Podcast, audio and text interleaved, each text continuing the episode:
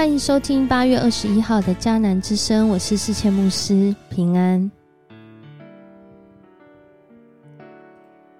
我们今天要来分享《萨摩记上》十七章一到三十节，这就是他。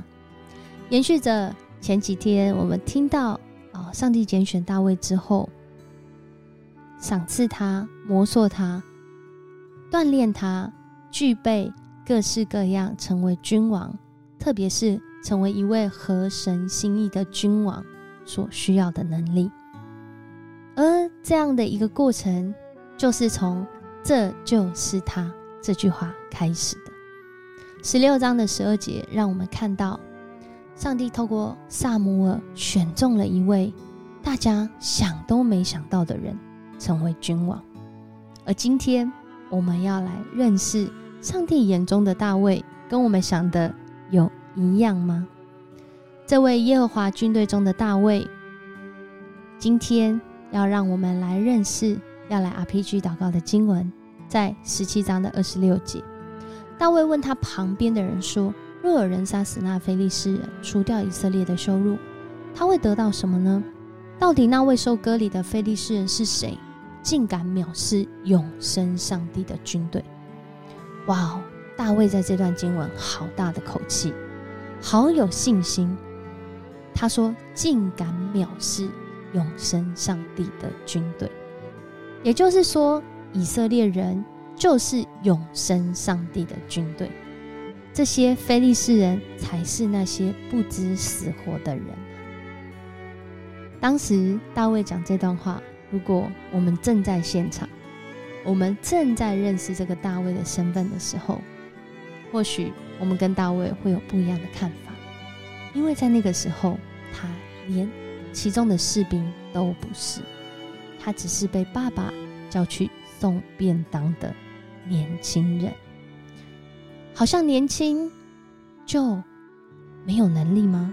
好像年轻就会被看清吗？上帝常常跟人所想的不太一样。今年。台大要啊校长遴选第十三任的台大校长，出现了一位史上最年轻的候选人，四十八岁的台大电机系教授叶秉成。我们都知道最近的新闻讲到许多学术伦理的争议，然而在这些争议当中，这些啊校长遴选的候选人一定多多少少都需要面对这个议题。然而，在这其中，叶秉成他提出他对台大的肯定，以及他对台大的愿景。他说到，过去三十年，大家努力让台大被认识。我们都知道，这是一所名校，在台湾，并且并不是那么容易考上。而未来三十年呢，要努力让台大被尊敬，不只是被认识是一位啊，是一间名校，更是要让大家喜欢。并且尊敬台大，要怎么做呢？就是要打造一个具有真实影响力的大学。当我们听到这里的时候，我们觉得这是一位年轻学者的口号，还是他对自己真实的认识？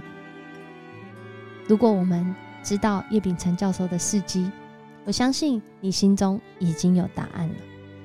但我们要来拭目以待。今天。这个位大卫，他不是候选人，而是他已经是被选中的人。选中大卫将来要成为君王之后，今天的经文好像就是一个新的第一个挑战。而这挑战是什么呢？就是在以色列和非利士人的战争中，成为那个送便当。到以色列军营的人，牧师送便当有什么好挑战？我有时候也都在送便当给别人呢。哦，送便当并不挑战啊，其实挑战的是是以色列军队在当时面对这场战役对自己的认识，而大卫就在这里面让人看见他那宇宙与众不同的眼光。今天的这段经文。很清楚的让我们看见，这是一个实力相当悬殊，不仅是战力，更是画面。在当时，拥有兵器其实不是一件常见的事。然而，菲利士人在那个时候派出他们一位很很有力量、好很有板谁的这个战士，这个菲利士人当中的歌利亚。经文说他的身高差不多三公尺哦，而且他身穿了约五十七公斤的这些战甲和兵器。在这样的情况中，还出来校正，说这些军队只不过就是扫罗的奴隶奴仆啊，随便选一个人出来打，如果他打赢的话，我们就输了；如果我打赢的话，你们就输了，就还出来骂阵啊！在这样的情况中，大卫被他的爸爸吩咐要来送便当给他的哥哥和长官，就是送当时他们吃的食物。而当他来到这当中的时候，他看见非利士人和以色列的军队面对面在摆好阵势，而且非利士人出来骂阵，又再骂了一遍。而当时这件事情让以色列军队真的是很恐惧。以外在条件来说，的确要赢啊，是真的很不容易。然而，到底谁让我们能够赢？这才是重点。大卫在今天的经经文，好，从一个哦不是士兵，不是在军队里面一员的角色，却让我们看见他其实才是真正在上帝心意里面以色列的军队。谁敢向这个永生上帝的军队来骂阵，藐视永生上帝的军队？原来在大卫的眼光里面，他不只是以色列的军队，这个军队是上帝代表上帝，而且被上帝所拣选的军队。所以在这里面，我们可预期的，就是大卫他对他自己的认识，其实跟别人很不一样哦。而接下来，我们将要看到。在这个不被看重，甚至当他说了这段话之后，还被他的哥哥骂，说你在想什么？你是想要看我们打起来吗？你不要以为我不知道你在想什么。大卫接下来所要做的，跟他哥哥认为的很不一样，因为他心里早有定见，他是永生上帝的军队，并且这样的一个认识，不是。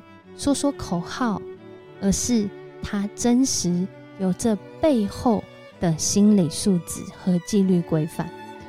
在接下来的经文，我们就会看见大卫的生命之所以被上帝看中选中，不仅是因为他在各样的环境挑战困难当中仍然敬畏上帝，更是因为他自己的生命不是在那。被看见时才操练跟上帝的关系，而是在他还没被看见时，他就已经在锻炼他自己的生命。